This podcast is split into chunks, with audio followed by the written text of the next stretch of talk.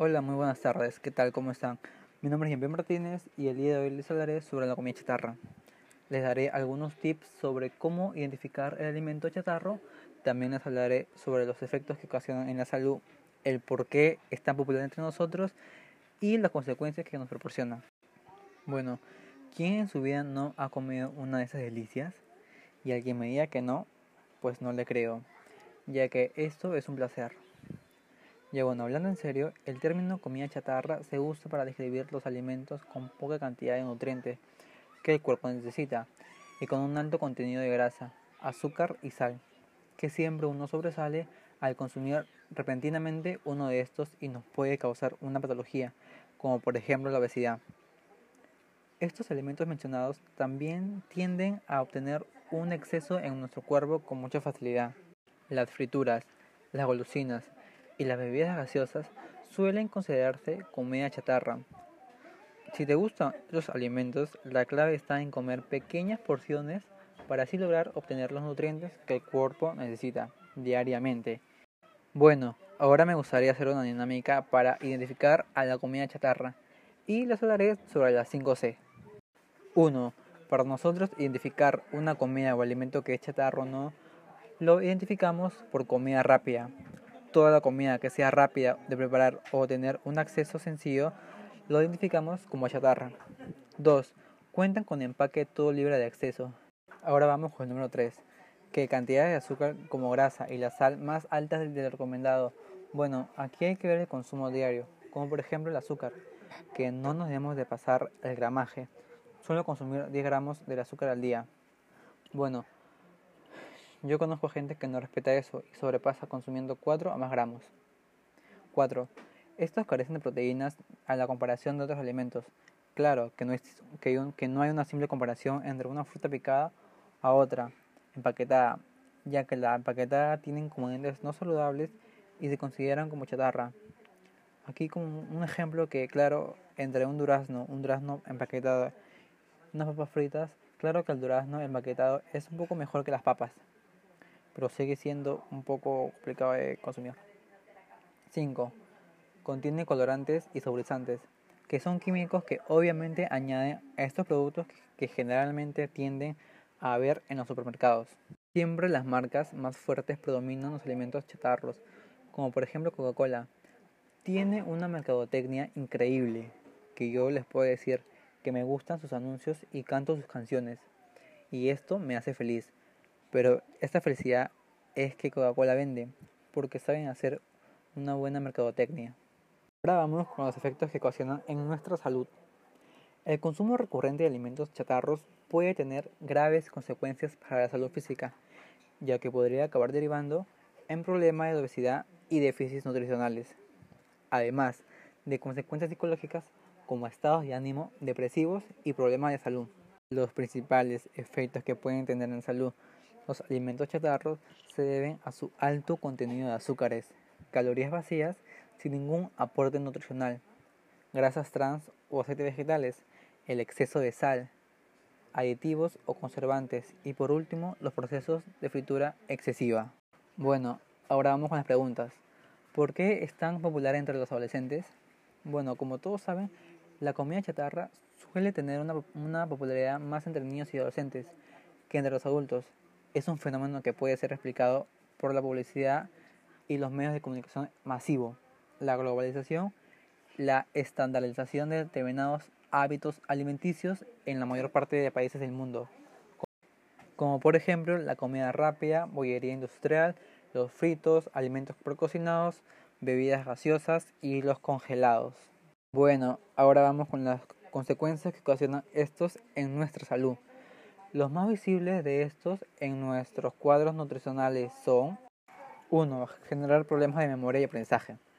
Bueno, aquí hablando de los niños, su aprendizaje en la escuela irá súper lento por no tener una buena alimentación, a la diferencia del niño que come sano. Si yo quiero que mi hijo en un futuro sea profesional, pues le doy verduras, que sea más activo, le doy frutas y siempre estar hidratado. 2. Causa depresión entre los jóvenes. El aumento de cambios hormonales en los jóvenes, pues muchos dicen, si tienes un hijo rebelde, no le des grasa. ¿Y por qué dicen esto? pues tanto el cambio de carácter al darle chatarra es como si fuera a derramar la última gota del vaso. 3. Provoca fatiga y debilidad. Este tipo de alimentos carecen de nutrientes esenciales como las proteínas o vitaminas que el organismo requiere para mantenerse saludable y funcional. Si bien tienes la sensación de estar lleno o satisfecho, no te provee energía, por lo que en poco tiempo te sientes débil y cansado. Si integras alguna forma de comida basura en todas las comidas del día durante un cierto periodo de tiempo, puedes desarrollar fatiga crónica, llevando tu nivel de energía a un nivel tan bajo que puede resultar difícil llevar a cabo las tareas más sencillas. 4. Genera problemas digestivos. Obviamente porque carecen de fibras, vitaminas y minerales que podríamos adquirir de otro alimento. Entonces, va a hacer que nuestro metabolismo se ponga demasiado lento al proceso que no tiene fibra, por lo cual nos puede causar estreñimiento o inflamación. 5. El aumento de enfermedades cardiovasculares. Va a haber un aumento de triglicéridos, colesterol y generalmente la gente que consume esto se hace más sedentario. Entonces se hace una combinación de no gastar energía y se forma el colesterol, los triglicéridos y estos factores cardiovasculares. Esto puede bloquear nuestro sistema sanguíneo y nos podría dar un infarto. 6. Puede producir enfermedades renales. El motivo por el que nunca puedes negarte un plato de papas fritas es porque contiene un alto nivel de sales finas procesadas que aumenta la salivación y la secreción de enzinas que aumenta tu antojo por esos alimentos. Los niveles elevados de grasas malas y el sodio de la sal afecta el balance sodio-potasio del cuerpo, generando hipertensión. Como los riñones son los encargados de filtrar las toxinas de la sangre, la ingesta de mucha comida basura tiene un efecto directo en su funcionamiento.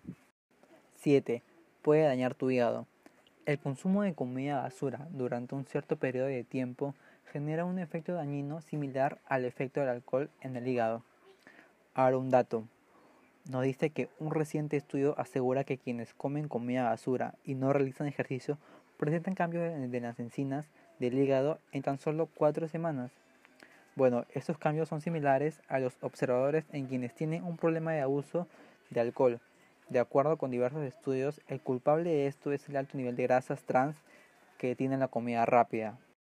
8. Aumenta el riesgo de padecer cáncer porque a menor fibra que reciba nuestro cuerpo y más alimentos procesados, nuestras células va a tener un cambio de chip. El aumento del cáncer como el hígado graso, el exceso de azúcares, como por ejemplo el cáncer al colon. 9. Puede causar diabetes tipo 2. Uno de los factores que más contribuyen al aumento de los casos de diabetes son las dietas poco saludables, con comida basura, obviamente.